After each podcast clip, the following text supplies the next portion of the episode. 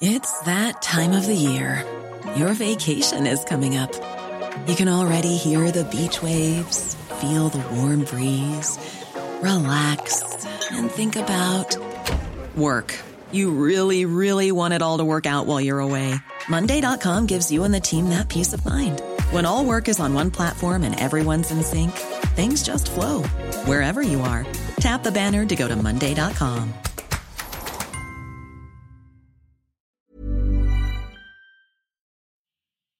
Eine Frau, zwei Männer. Eifersucht, Streit, Alkohol. Kelly ist noch keine 30, sie kennt es nicht anders. Doch dann ist einer tot und es fällt auf, dass sie nicht so reagiert, wie man es von einer trauernden Witwe erwarten würde. Wer hat den Mord geplant und ist es gerechtfertigt, die Mutter dreier Kinder zur Todesstrafe zu verurteilen? Das sind die Fragen, die letztendlich die Geschworenen für sich beantworten müssen.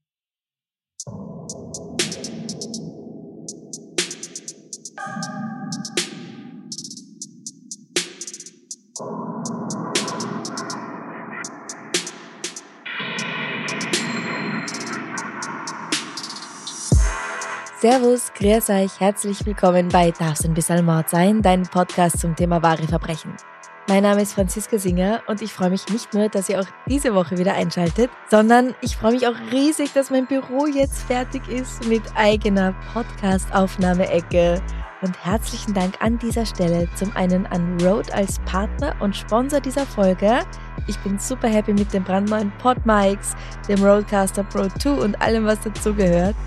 Und auch herzlichen Dank an Aaron von Aufgedreht Audio, der mir bei der Nachbearbeitung dieser und auch schon der letzten Folge unter die Arme gegriffen hat.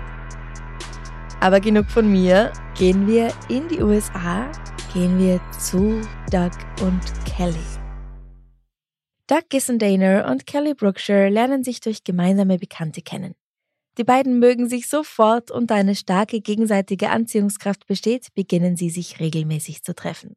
Er ist 23, sie ist 21 und hat bereits einen kleinen Sohn. Ein halbes Jahr später läuten schon die Hochzeitsglocken, da ist Kelly auch schon im vierten Monat schwanger. Vier Jahre später folgt die Scheidung, wie es halt oft so ist. Aber lange halten die beiden es nicht ohne einander aus, denn im Dezember 1994 nehmen sie ihre romantische Beziehung miteinander wieder auf und schließen im Mai 1995 erneut den Bund der Ehe, auch wenn seine Eltern absolut gegen diese Wiedervereinigung sind, Doug ist glücklich, seine Frau und seine Kinder wieder bei sich zu haben.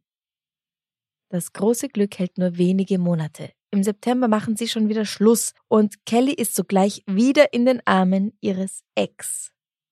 Aber auch da hält sie es anscheinend nicht lang aus. Die Gute dürfte es schwer haben, sich für eine Sache zu entscheiden. Denn schon Anfang 1996 bittet sie Doug, es doch noch einmal mit ihr zu versuchen. Diesmal will er alles richtig machen.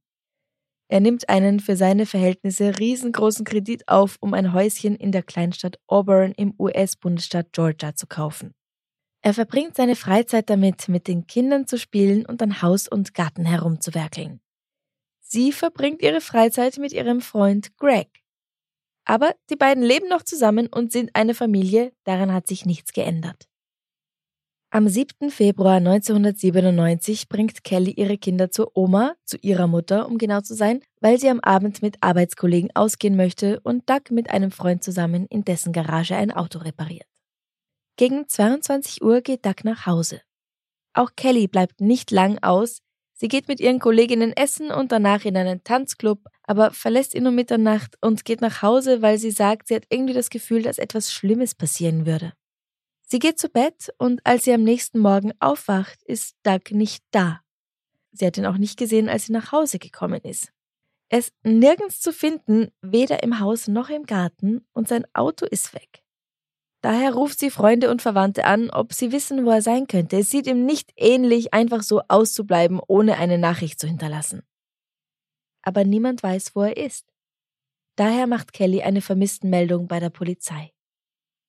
Die macht sich sofort auf die Suche nach dem Familienvater. Ein Suchtrupp wird losgeschickt, der die Strecke, die er vom Haus seines Freundes zu seinem eigenen vermutlich eingeschlagen hat, gründlich absucht. Außerdem nehmen die Ermittler die Aussagen von Freunden und Verwandten auf. Kelly beschreibt ihre Ehe als problemlos. Doch die Beschreibungen anderer zeigen ein völlig anderes Bild und ein Name taucht immer wieder auf. Greg Owen. Nach gut einem Tag voll ängstlichem Bangen und Hoffen wird Dougs teilweise ausgebranntes Auto auf einem Feldweg gefunden. Er befindet sich nicht darin. Am selben Tag, es ist ein Sonntag, finden sich Freunde im Haus von Dougs Eltern ein, um sich gegenseitig Halt zu geben. Kelly ist nicht dabei, die besucht mit ihren Kindern den Zoo. Was vielen seltsam vorkommt, wenn nicht sogar verdächtig. Aber ich sag mal, auch wenn ich mir nicht persönlich vorstellen kann, das Haus zu verlassen und zu einer Zirkusvorstellung zu gehen, wenn mein Partner verschwunden ist, man könnte jetzt auch sagen, es ist halt eine super Ablenkung für die Kinder. Aber naja, das hätte man vielleicht auch anders lösen können irgendwie. Wie gesagt, ich kann es nicht nachvollziehen. Ich wollte es nur in den Raum schmeißen. Gut, die Nachricht von dem ausgebrannten Auto ist nicht optimal, aber da Doug nicht im Auto ist oder auch nicht in der unmittelbaren Umgebung, besteht nach wie vor Hoffnung, dass es ihm gut geht. Verletzt vielleicht, aber am Leben. Oder? Tag für Tag, der verstreicht, wird diese Hoffnung auch immer ein Stück weit geringer.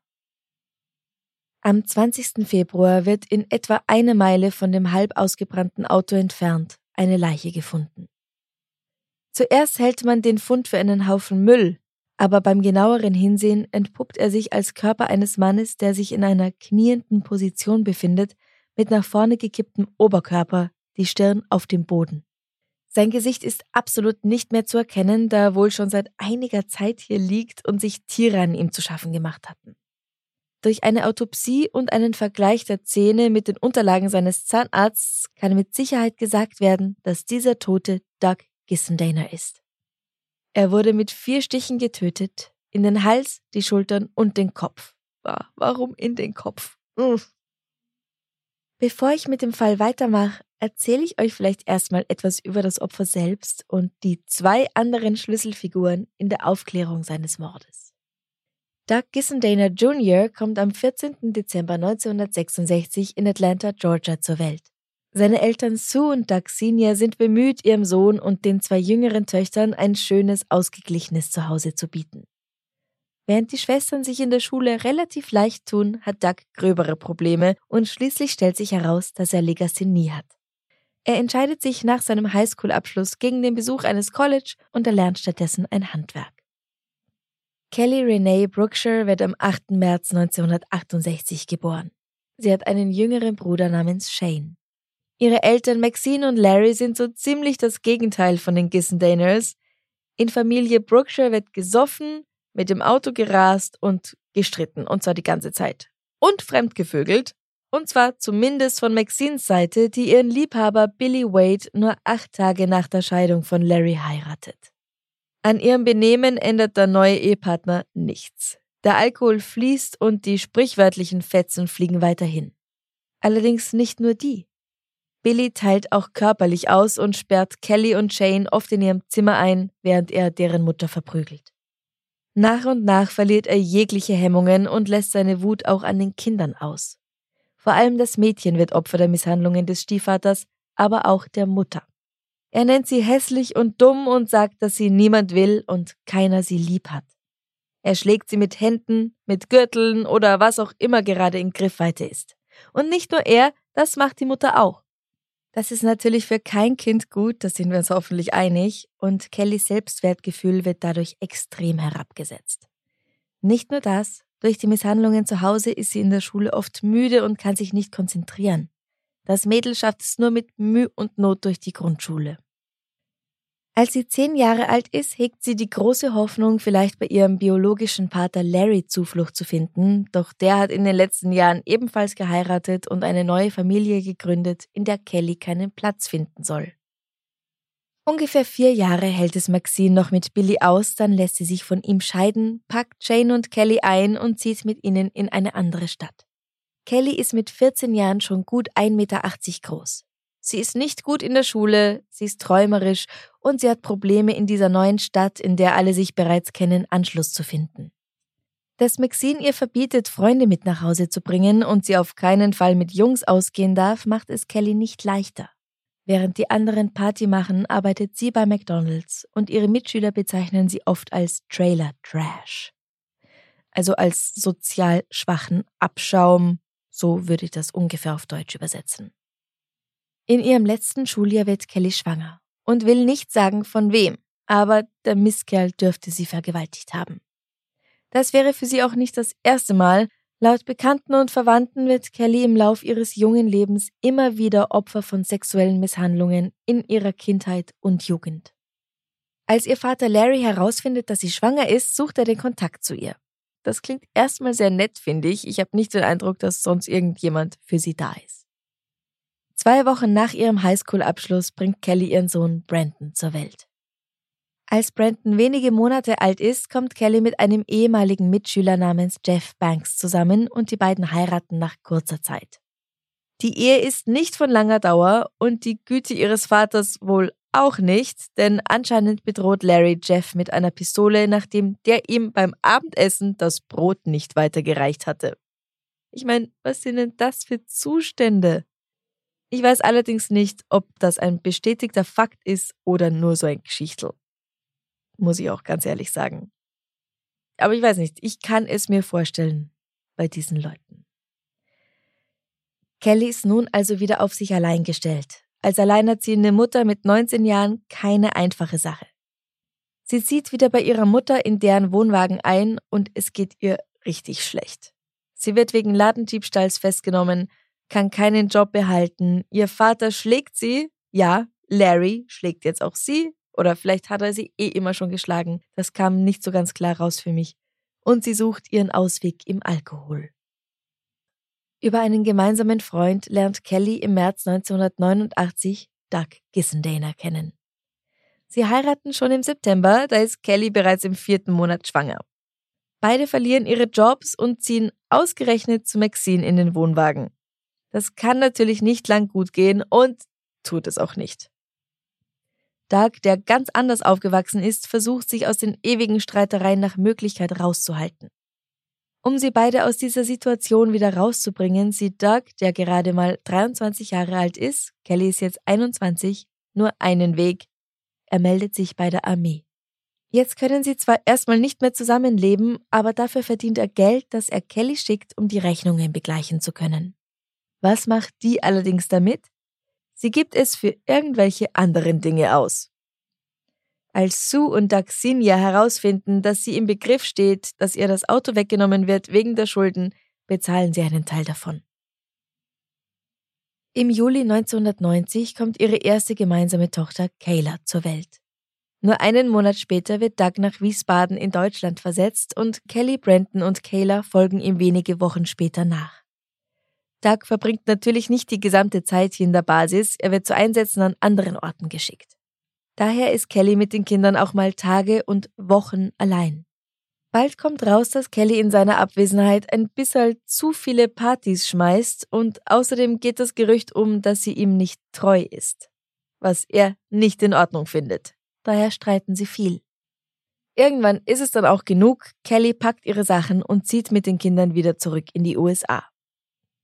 Im Oktober ist Doug dann auch wieder zurück in Georgia und sie versuchen es wieder miteinander, aber an ihrer Beziehung hat sich nichts geändert.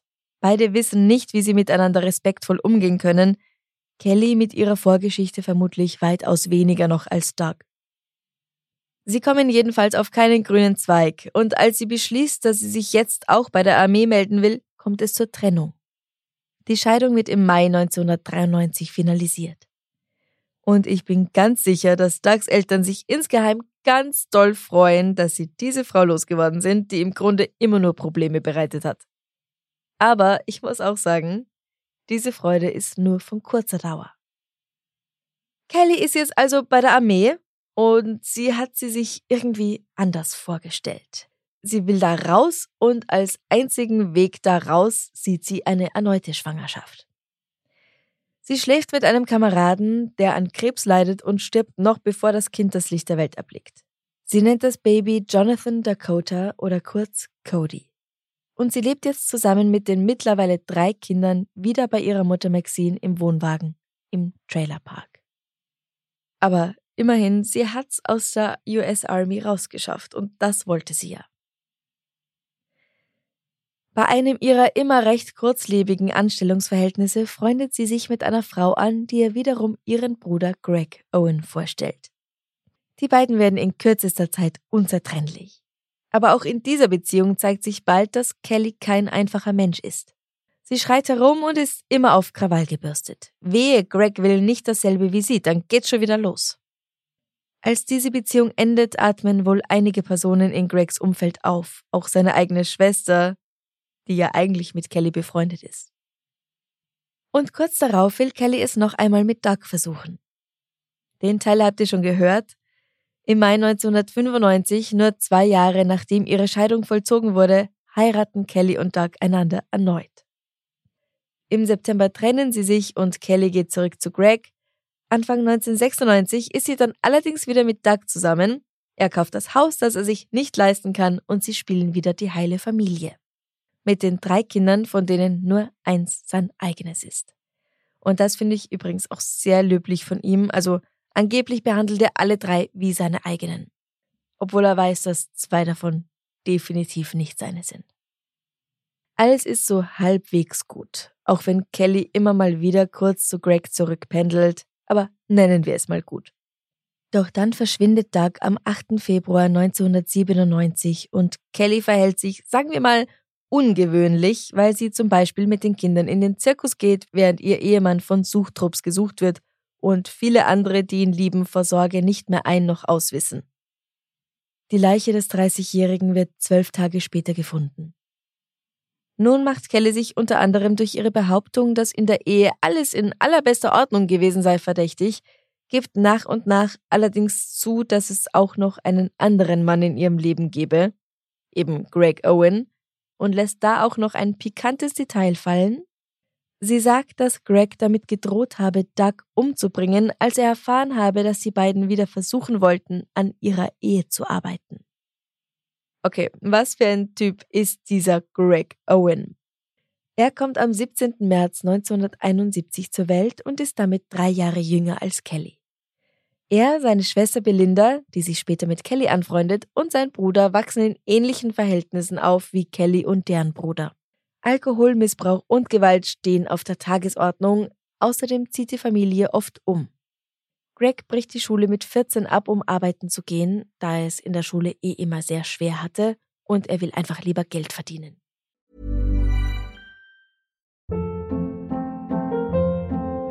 Hold up. What was that? Boring. No flavor. That was as bad as those leftovers you ate all week. Kiki Palmer here, and it's time to say hello to something fresh and guilt-free. Hello Fresh. Jazz up dinner with pecan-crusted chicken or garlic butter shrimp scampi. Now that's music to my mouth. Hello Fresh. Let's get this dinner party started. Discover all the delicious possibilities at hellofresh.com. Hey, it's Ryan Reynolds, and I'm here with Keith, co star of my upcoming film, If, only in theaters, May 17th. Do you want to tell people the big news?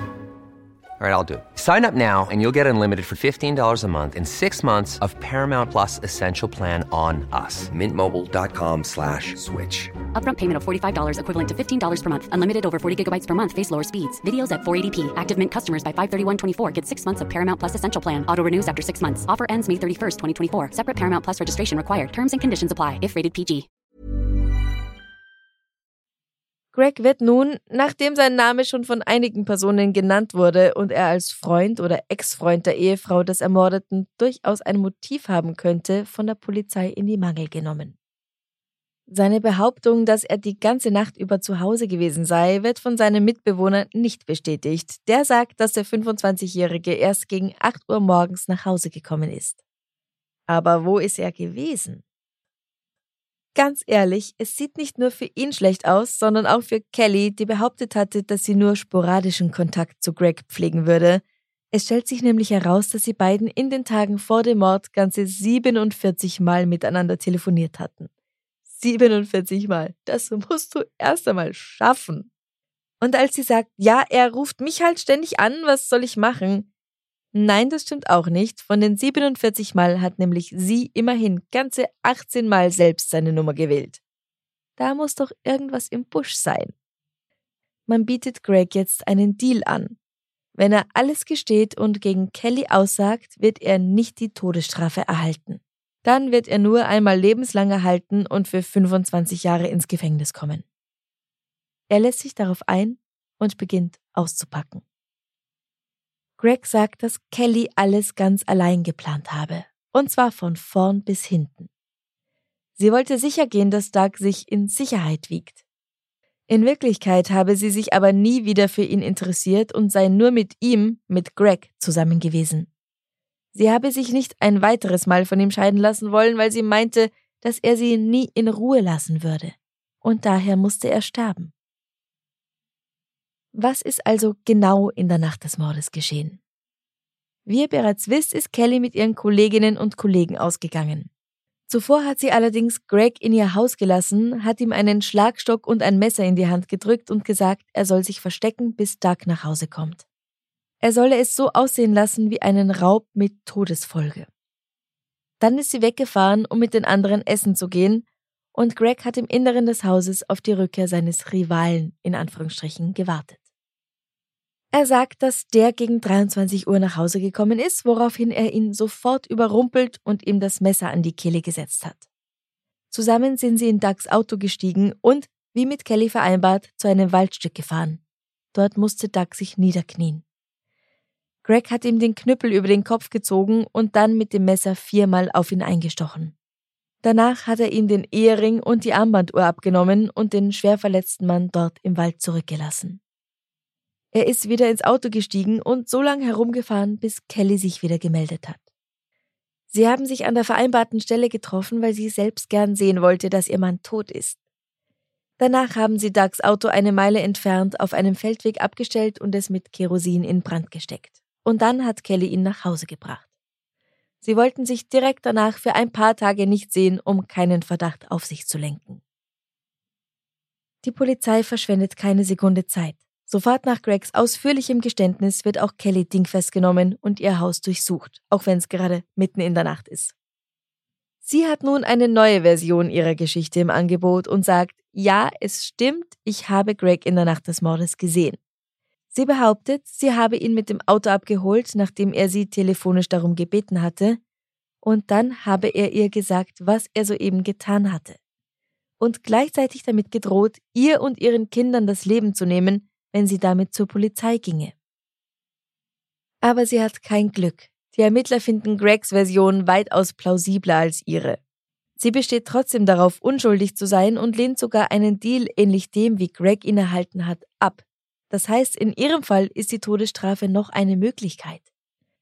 Sie könnte sich zwar schuldig bekennen und wäre nach 25 Jahren vermutlich wieder draußen, wenn sie sich im Gefängnis nichts anderes zu Schulden kommen lässt, aber darauf will sie nicht eingehen.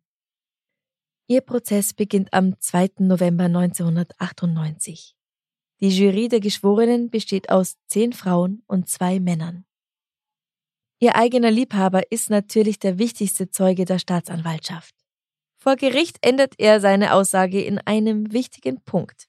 Er sagt nun, dass Kelly während des Mordes dabei gewesen sei und dass er allein für das Anzünden des Autos verantwortlich gewesen sei. Wobei ich mir nicht vorstellen kann, was dieses Detail für einen Unterschied macht, wenn der Mord und alles andere halt echt viel schlimmer ist. Aber er ändert trotzdem in diesem Punkt seine Aussage. Und dann kommt eine Zeugin in den Zeugenstand. Also die Kelly, die tut sich wirklich selbst keinen Gefallen. Diese Zeugin ist ein Mithäftling und sie sagt, dass Kelly sie darum gebeten habe, ihr bei der Suche nach jemandem zu helfen, der, beziehungsweise die, weil es soll ja eine Frau sein, für den Preis von 10.000 US-Dollar sagt, dass sie in der Nacht des Mordes an Gregs Seite war. Dass Kelly also überhaupt nicht dabei gewesen sei. Sie zeichnet sogar einen Plan ihres Hauses und schreibt genau auf, was diese andere Frau sagen soll, damit es plausibel klingt.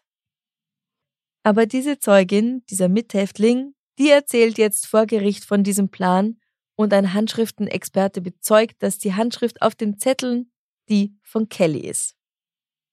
Was jetzt auch nicht unbedingt für Kelly spricht, allerdings noch nicht bedeuten muss, dass sie tatsächlich schuldig ist, ist, dass einige Personen aus ihrem Verwandten- und Bekanntenkreis sagen, dass sie nach dem Verschwinden ihres Mannes, beziehungsweise auch nachdem bekannt wurde, dass Doug ermordet worden war, davon nicht sonderlich betroffen gewirkt habe. Aber ich sag wieder, daraus allein kann man halt niemandem einen Strick drehen, weil nicht alle dem Klischee entsprechen von dem, was man sich da als Reaktion erwartet. Was allerdings schon mehr Kraft besitzt, ist die Aussage von Kellys Freundin Pam, die sagt, dass sie sie aus dem Gefängnis angerufen und erzählt habe, dass sie Doug getötet hat. Es sieht einfach nicht gut für sie aus. Eine Frage bleibt. Wie kann es sein, dass Greg Owen, ein, denke ich mal, recht durchschnittlicher 25-Jähriger, den größeren, schwereren und nicht zu vergessen kampferprobten Doug so einfach überwältigen konnte? Doug war, wir erinnern uns, bei der Armee. Er war bei Desert Storm dabei. Er weiß, wie man sich im Fall eines Angriffs verhält und trotzdem ist er mit Greg mitgegangen und hat das Auto dorthin gesteuert, wo er wollte. Die Verteidigung meint also, es sei nicht nachvollziehbar, wie Greg es allein geschafft haben soll, den Veteranen dazu zu bringen, ihm zuerst mal die Autotür von innen zu öffnen, dann zu dem Wald zu fahren, auszusteigen und zu warten, bis der andere mit dem Knüppel oder dem Messer in der Hand ums Auto rumgegangen sei, bis er wieder bei ihm war. Und das halt alles, ohne sich auch nur irgendwie zur Wehr zu setzen oder zu versuchen wegzulaufen oder irgendwas? Er hat einen Knüppel und ein Messer, also keine Pistole. Das sind nur Nahkampfwaffen. Da muss man der Person gewissermaßen nah sein. Die Anklage hält dagegen, dass niemand weiß, was dem Mann in dieser Nacht durch den Kopf gegangen ist, als er in seinem eigenen Haus von einem Bekannten überrascht wurde. Und es sei doch nur wichtig, dass er am Ende tot ist. Wie genau es dazu gekommen ist, sei überhaupt nicht der Punkt. Was meint ihr dazu? Also ich sage, jein? Ich stimme der Verteidigung zu. Das ist nämlich auch etwas, das mich die ganze Zeit schon beschäftigt hat. Doug hat eine Kampfausbildung. Er sollte wissen, wie er sich gegen so einen Angriff wehren kann. Und da habe ich noch gar nicht über die Sache mit dem alten Auto nachgedacht, wo nicht einfach alle vier Türen gleichzeitig aufgehen, wenn du auf einen Knopf drückst, sondern wo du noch wirklich die Vordertüren einzeln aufsperren musst, beziehungsweise dich eben vom Fahrersitz rüberlehnst, um dem Angreifer die Tür aufzumachen. Okay, ja, vielleicht hat er PTSD und in dem Moment irgendwelche Flashbacks vom Krieg, wodurch er sich gelähmt fühlt. Das ist nur etwas, das nirgends erwähnt wird. Das habe ich mir selbst als mögliche Erklärung zusammengereimt. Aber vielleicht habt ihr noch eine ganz andere. Die Geschworenen brauchen zwei Stunden, um sich zu entscheiden. Kelly Gissendaner, geborene Brookshire, wird zum Tode verurteilt. Sie ist damit die einzige Frau unter 83 Männern, die sich im Todestrakt befinden. Greg Owen erhält die Strafe, auf die er mit diesem Deal eingegangen ist, das sind 25 Jahre hinter Gittern. Im Gefängnis findet Kelly den Glauben an einen christlich-protestantischen Gott. Sie tritt einem Theologiestudienkurs für Häftlinge bei und beginnt sogar eine Brieffreundschaft mit dem deutschen Theologen Jürgen Moltmann. Die beiden tauschen sich in ihren Briefen über Theologie und Glauben aus. Kelly, die nie gut in der Schule war, schließt ihr Theologiestudium ab. Eine Gruppe Frauen, die mit ihr in Haft gewesen waren, spricht sich ebenfalls sehr für sie aus. Sie habe die eine oder andere sogar davon abgehalten, Suizid zu begehen, einfach dadurch, dass sie über einen Luftschacht mit ihnen gesprochen hat. Für diese Frauen ist sie also ein eindeutig positiver Einfluss im Gefängnis und ja auch für Herrn Moltmann, der sie sogar im Gefängnis besucht, als er in den USA ist. Kellys Hinrichtung wird für den 25. Februar 2015 angesetzt, muss jedoch wegen eines Schneesturms um ein paar Tage verschoben werden. Und dann noch einmal, weil eine der Substanzen, die bei der Hinrichtung durch die Giftspritze verwendet werden, nicht richtig gelagert worden war, wodurch ihre Wirksamkeit nicht garantiert werden kann. Diese Nachricht, dass die Exekution doch nicht stattfindet, kommt aber quasi im letzten Augenblick. Zu diesem Zeitpunkt hat sich Kelly bereits von ihrer Familie verabschiedet, mit einem Geistlichen gebetet und ihre Henkersmahlzeit eingenommen. Die besteht aus zwei Whoppern mit Käse und Pommes von Burger King, einem gemischten Salat mit gekochtem Ei und Buttermilchdressing, dazu Popcorn und Kirschvanilleeis als Dessert. Viele plädieren für die Aufhebung des Todesurteils, weil es in keinem Verhältnis zu ihrem Vergehen stehe. Darunter auch ein Erzbischof, der im Namen von Papst Franziskus darauf drängt, Kelly zu begnadigen. Der Papst selbst hatte kurz zuvor in einer Rede im Kongress die Abschaffung der Todesstrafe gefordert. Kurz zur Erklärung, die Todesstrafe gab es zwischen Juni 1972 und Januar 1976 nicht, dann wurde sie allerdings wieder eingeführt. Tatsächlich erhalten in den USA nur sehr wenige Frauen diese Höchststrafe und dass sie am Ende auch vollzogen wird, ist noch seltener. Sogar Kellys Kinder Brandon, Kayla und Cody, die zu dem Zeitpunkt des Mordes alle noch Kinder waren und Doug als ihren Vater angesehen haben, egal ob das jetzt biologisch auch so war oder nicht, vergeben ihr. Kayla und Cody appellieren in einem Video, die Strafe in eine lebenslange Haft ohne Aussicht auf Bewährung umzuwandeln. Kayla erklärt, Seit dem Tod meines Vaters kämpfe ich mit dem Gedanken, dass er ermordet wurde und meine Mutter daran beteiligt war. Diese Hinrichtung würde keine Gerechtigkeit bringen oder Frieden, sondern nur noch weiteren Schmerz und Leiden. Wir haben unseren Vater verloren. Wir wollen nicht auch noch unsere Mutter verlieren. Doch es hilft alles nichts. Kelly wird nach einem weiteren Aufschub um einen Tag am 30. September 2015 hingerichtet. Zuvor stimmt sie das Lied Amazing Grace an, weint und betet.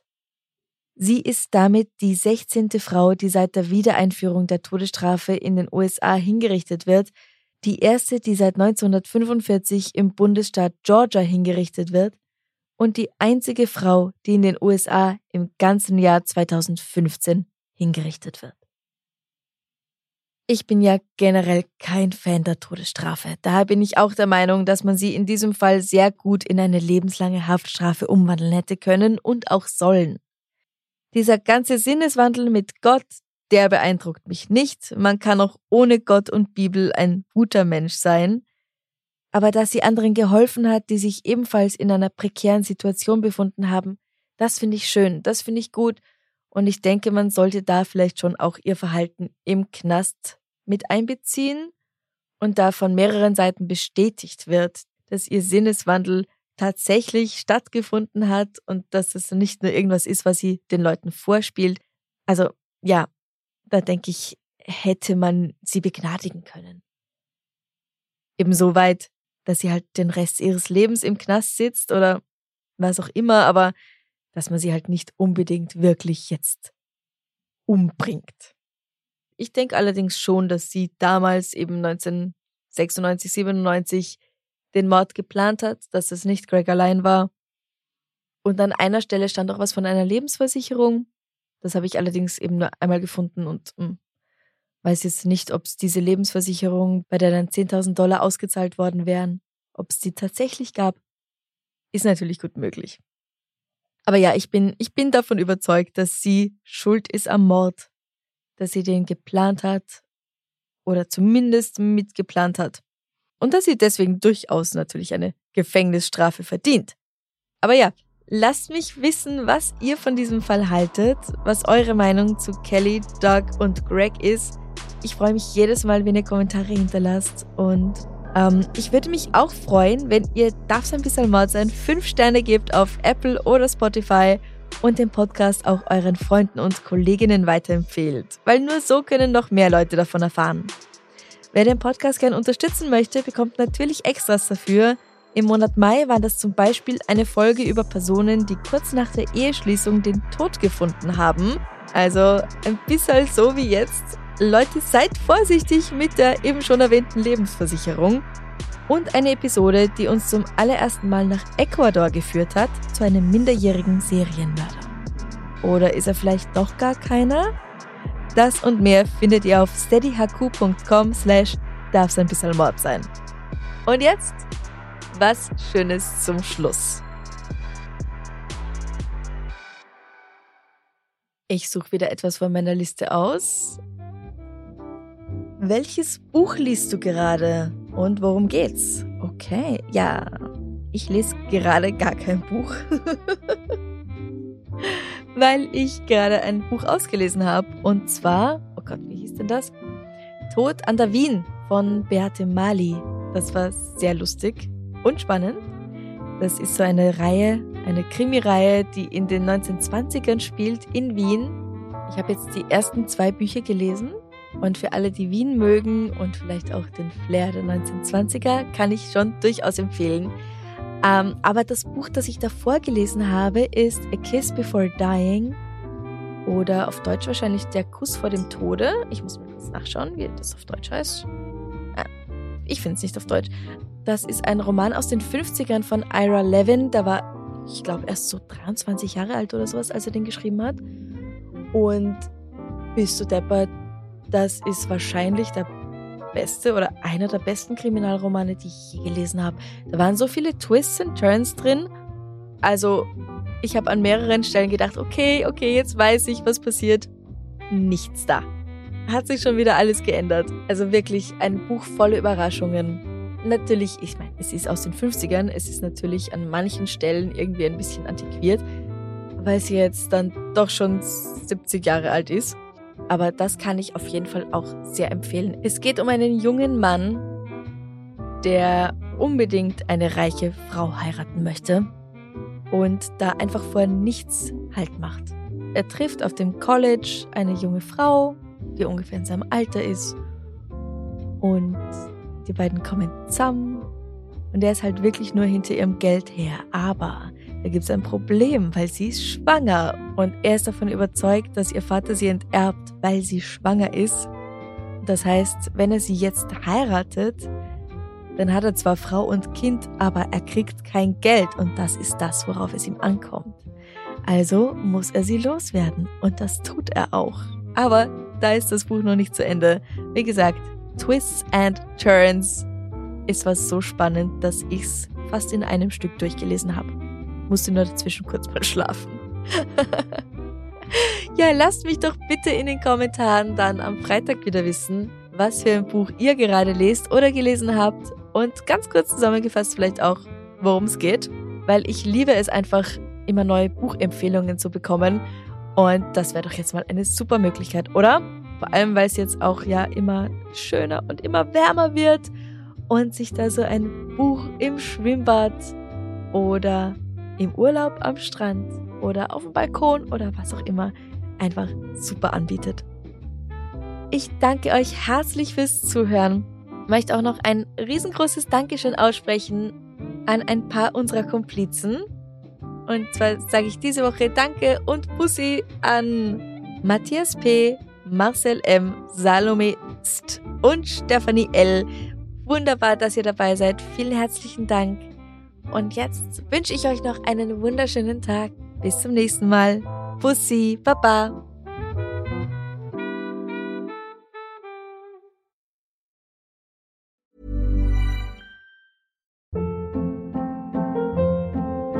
Hold up. What was that? Boring. No flavor. That was as bad as those leftovers you ate all week. Kiki Palmer here, and it's time to say hello to something fresh and guilt-free. Hello Fresh. Jazz up dinner with pecan-crusted chicken or garlic butter shrimp scampi. Now that's music to my mouth. Hello Fresh. Let's get this dinner party started. Discover all the delicious possibilities at hellofresh.com.